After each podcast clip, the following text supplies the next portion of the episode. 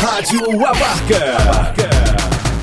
Mais uma atração cheia do amor de Deus. Rádio Abarca.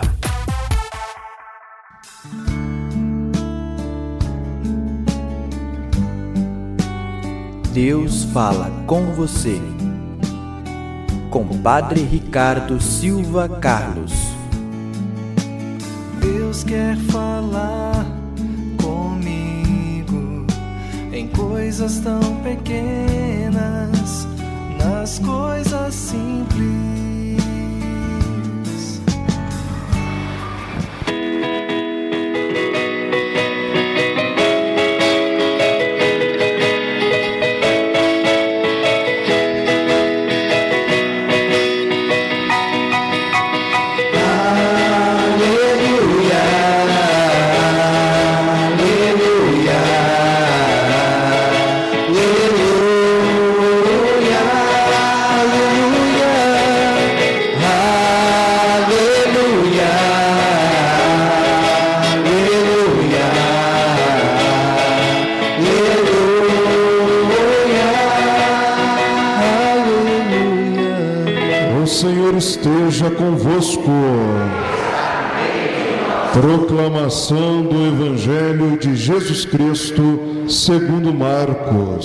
Glória a vós, Senhor.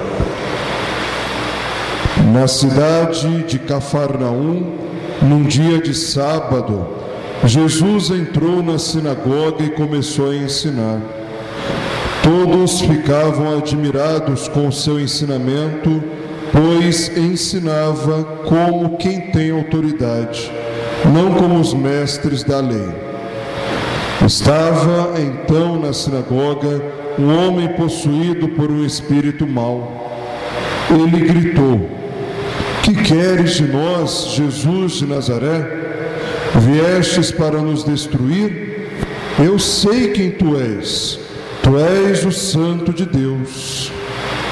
Jesus o intimou: Cala-te e sai dele.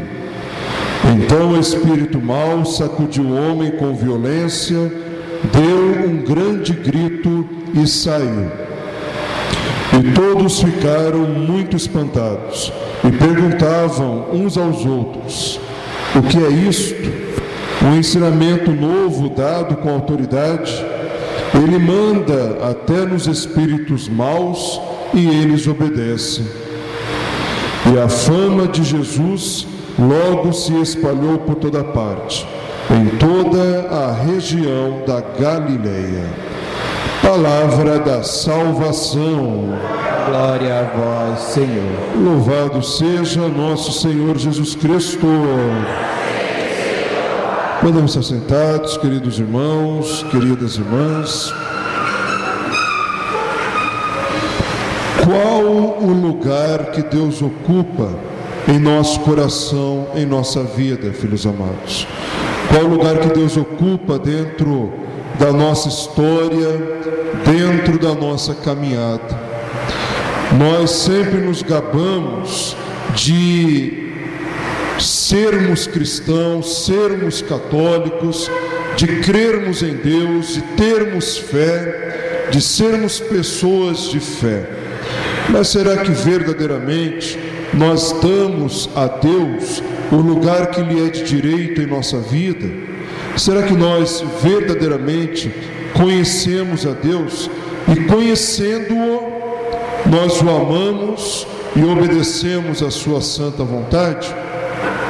Vejam, a segunda leitura de São Paulo aos Coríntios, ele compara esta relação do fiel para com Cristo, para com Deus, ao matrimônio, à vida matrimonial ou à vida de castidade, de celibato também.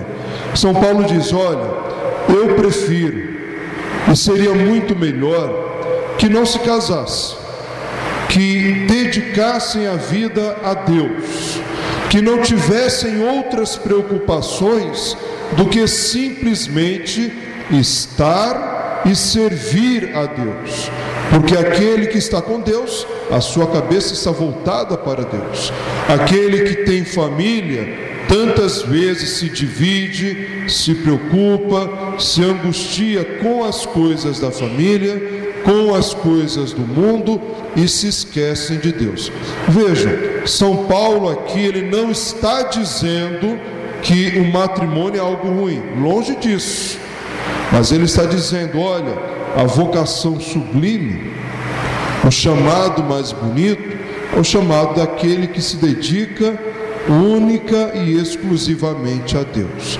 Porque coração dividido é um coração perdido, não é? Quando nós temos dois amores, nem sempre conseguimos nos dedicar a essas duas realidades da mesma forma. Sempre uma delas vai ser um pouco esquecida e um pouco abandonada. Espiritualmente falando, São Paulo diz: olha, era melhor se dedicar única e exclusivamente a Deus. Mas também iluminados por essa primeira leitura de Deuteronômio, onde nós vemos o Senhor Deus de Israel, que providencia um profeta, que dá àquele povo um profeta, ele diz: Olha, vocês não insistiram. Até então a relação era diretamente comigo, mas vocês querem ser como as outras nações, vocês querem ser como os outros povos. Pois bem, eu vos darei um profeta mas ele falará em meu nome, ele se relacionará diretamente comigo, e ai de quem não ouvir, ai de quem não escutar a voz desse profeta, e pior ainda, ai daquele profeta que colocar palavras em minha boca, ou que servir e adorar a outros deuses, senão o único e verdadeiro Deus. Mais uma vez aqui nos vem o tema dessa divisão. Ou eu sou de Deus, ou eu não sou de Deus. Eu não posso servir a Deus e a outros deuses. Eu não posso servir a Deus e continuar vivendo segundo os critérios humanos. Vejam São Paulo na segunda leitura: não há amor maior do que entregar toda a sua vida a Deus, seja na sua condição que for, vida sacerdotal, vida religiosa, vida consagrada, também na vida matrimonial, consagrar e dar a sua família para Deus, deixar que Deus seja o centro da sua casa.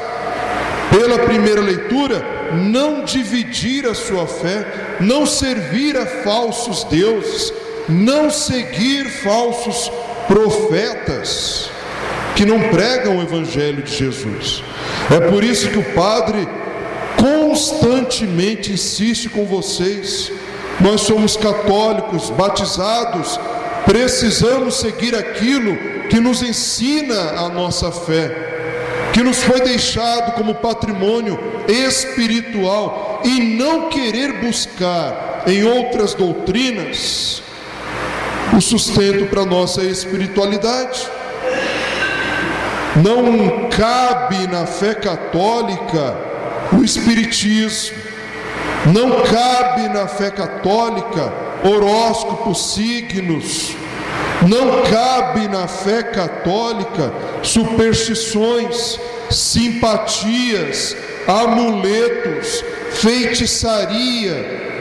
Não cabe na fé católica aquilo que Cristo não deixou para nós.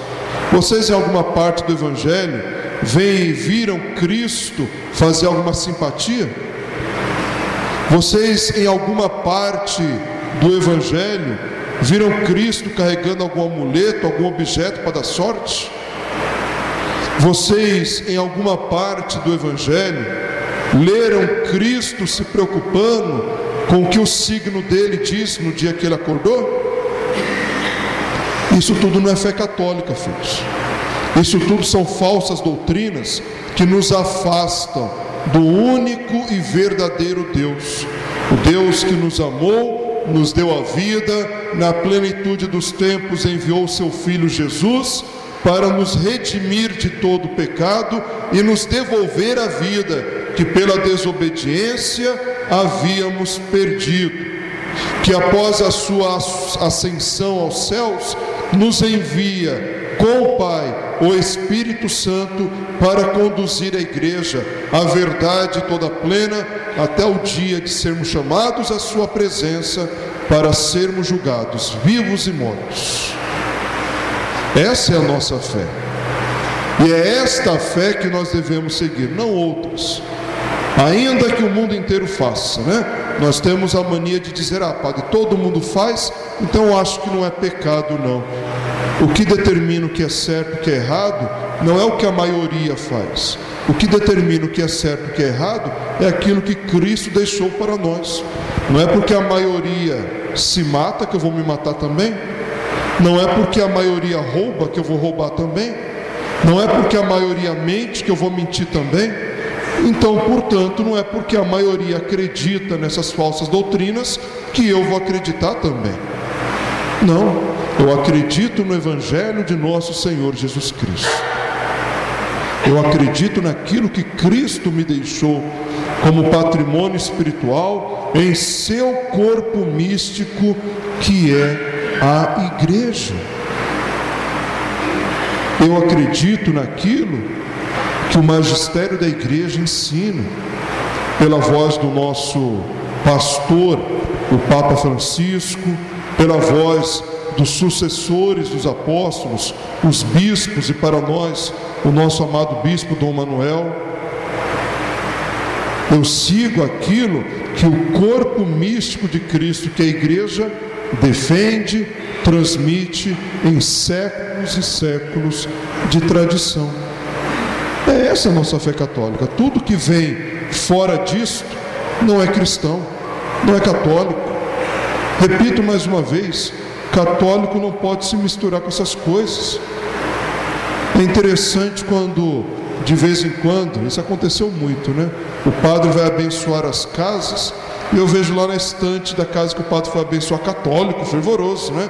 E um monte de objeto lá de superstição para dar sorte. Eu fico me perguntando, então para que pediu a bênção do padre? Se a tua fé está naquele amuleto, naquele objeto, para que então chama o padre para abençoar? Você já escolheu a sua fé, colocar a sua fé em um objeto. Superstição, lembra do Antigo Testamento? A adoração do bezerro de ouro? Quando o povo de Israel, naquele momento em que Moisés sobe até o monte para se colocar na presença de Deus e receber dele as tábuas da lei, o povo, eles pegam todo o ouro que ali eles tinham, derretem o ouro e confeccionam um boi, um bezerro de ouro. E começam a adorar aquele bezerro como se fosse o Deus deles. Não é o que nós fazemos também nos dias de hoje? Nós estamos muito diferentes desse povo. Quando nós, ao invés de colocarmos a nossa fé no único e verdadeiro Deus, a gente fica buscando nessas coisas mundanas o sustento para a nossa existência, para a nossa vida. Eu não saio de casa sem ler o meu signo. Isso não é um bezerro de ouro que você está adorando? Eu não saio de casa sem fazer isso sem fazer aquilo. Eu tenho esse amuleto, esse objeto que eu não largo. Isso não é um bezerro de ouro que você está adorando? Agora a pergunta que sempre o padre entra nesse assunto, eu faço também, né? A mesma fidelidade você tem para as coisas de Deus? Você sai todo dia e diz assim: Olha, eu não saio de casa sem fazer as minhas orações? Isso é normal na sua vida? Eu não saio da minha casa sem antes pegar a palavra de Deus e meditar um versículo isso você deveria fazer, você faz? Será que eu faço isso todo dia? Eu não saio um dia sequer da minha casa para trabalhar, para estudar, sem antes me colocar na presença de Deus, não de um objeto, superstição, passageira, banal, de Deus. eu faço isso todo dia, filhos? E a grande pergunta, né? Eu sei quem é Deus? Certamente nós sabemos, né? Mas saber quem é Deus, ter a resposta para quem é Deus, não significa nada. Veja o Evangelho de Marcos que nós acabamos de escutar. Satanás sabia também quem era Deus. Não é assim? Quando Jesus chegou em Cafarnaum e encontrou aquela pessoa possuída por Satanás, o inimigo logo se revoltou e disse: O que, que o senhor quer, Jesus Nazareno? Eu sei quem tu és.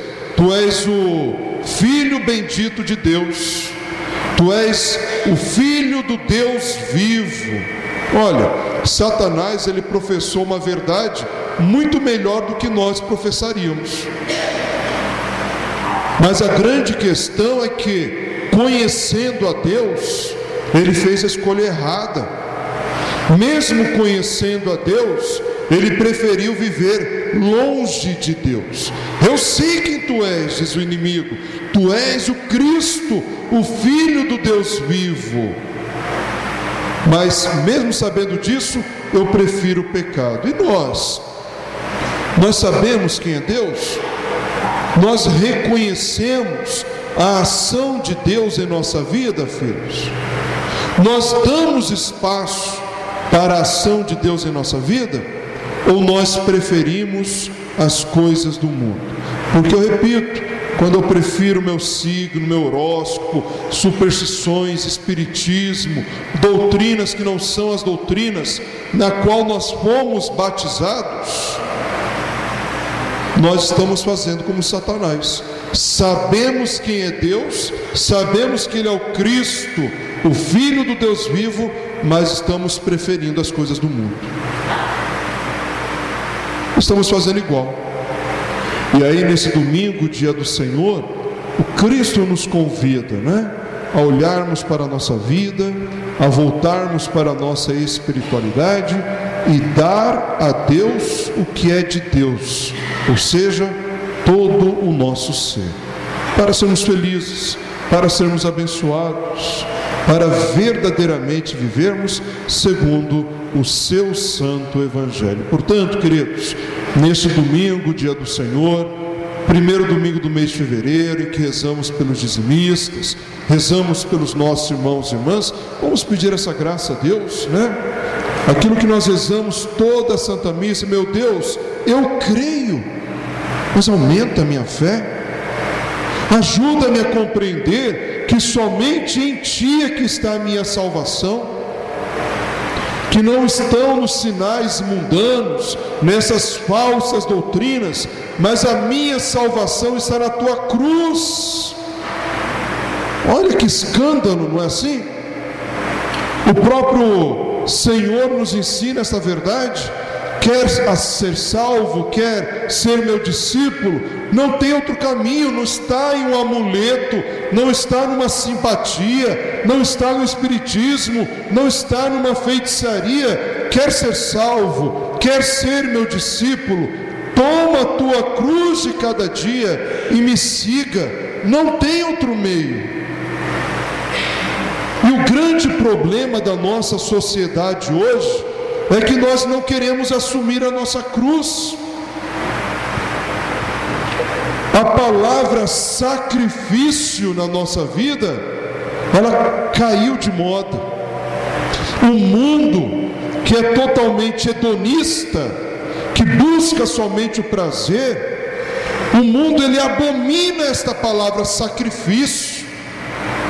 Quando a gente fala, especialmente na Semana Santa, né, de jejum, nossa, isso aqui é coisa do passado, né? Isso é coisa que a minha avó, minha bisavó fazia. Hoje em dia, pleno século 21, fazer jejum, fazer penitência, oferecer um sacrifício por amor a Deus, isso é coisa de beato, né? Isso é coisa de católico, como que fala? Não idólatra, como fala uma. Hã? Não, é, como, não é antigo, tem uma palavra fanático. Era isso que eu queria lembrar. Esse coisa de fanático, isso aí é muito fanático. coisa de jejum, de penitência, em pleno século XXI, isso não existe mais. Né? E aí fala de ficar uma quarta-feira de cinzas, uma sexta-feira santa, sem comer carne. Eu até fico, né? Mas daí a gente compra aquela bacalhoada e faz aquele, aquele tigelão, né? Que come que parece um animal, que tanto que comeu bacalhau com batata. Teve algum sacrifício aí? Teve alguma penitência nesse ato? O que, que você se uniu então? A Cristo na sua paixão e no seu sacrifício. O mundo ele prega exatamente isso, uma vida sem sacrifício. Mas Cristo prega o contrário. Quer ser meu discípulo, quer alcançar a salvação, toma a sua cruz. Não tem outro caminho. Não tem outro caminho. E aí é o grande problema, filhos, porque a gente vai se formando com essa mentalidade do mundo de abandonar o sacrifício, de abandonar a cruz, sabe o que nós nos tornamos? Um bando de católicos dodóis. Um bando de católicos melindrosos, que às vezes o padre não pode olhar para ela, ela está falando, o padre já não gosta mais de mim, vou sair dessa igreja. Que a gente não pode falar nada para outra irmã, corrigir na caridade o nosso irmão, que quer saber de uma coisa? Eu vou abandonar, ninguém gosta de mim, ninguém me ama, não sei o que, bababá, bababá, bababá.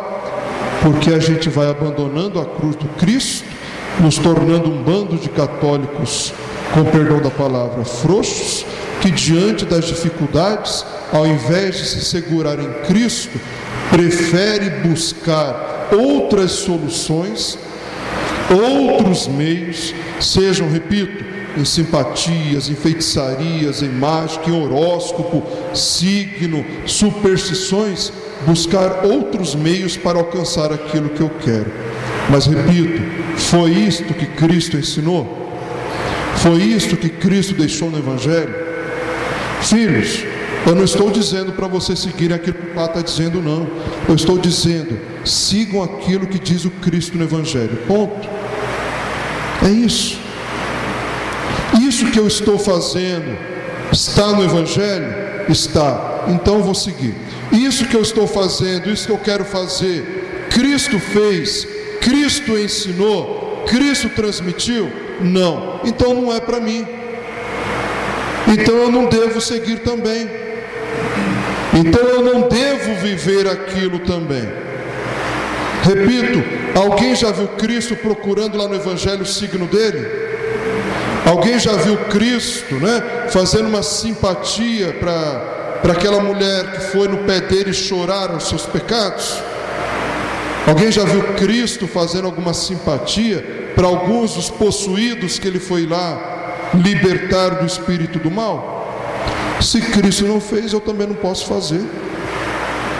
O meu parâmetro de vida não pode ser as coisas do mundo. O parâmetro da minha vida tem que ser o Cristo. O parâmetro da minha vida tem que ser Jesus.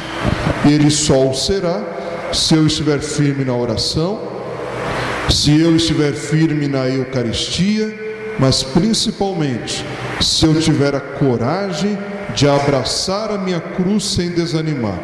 É isso que tu quer, Senhor, para a minha vida? Pois bem, é isso que eu também quero fazer obedecer a tua vontade, para um dia merecer a salvação. Amém? Louvado seja nosso Senhor Jesus Cristo.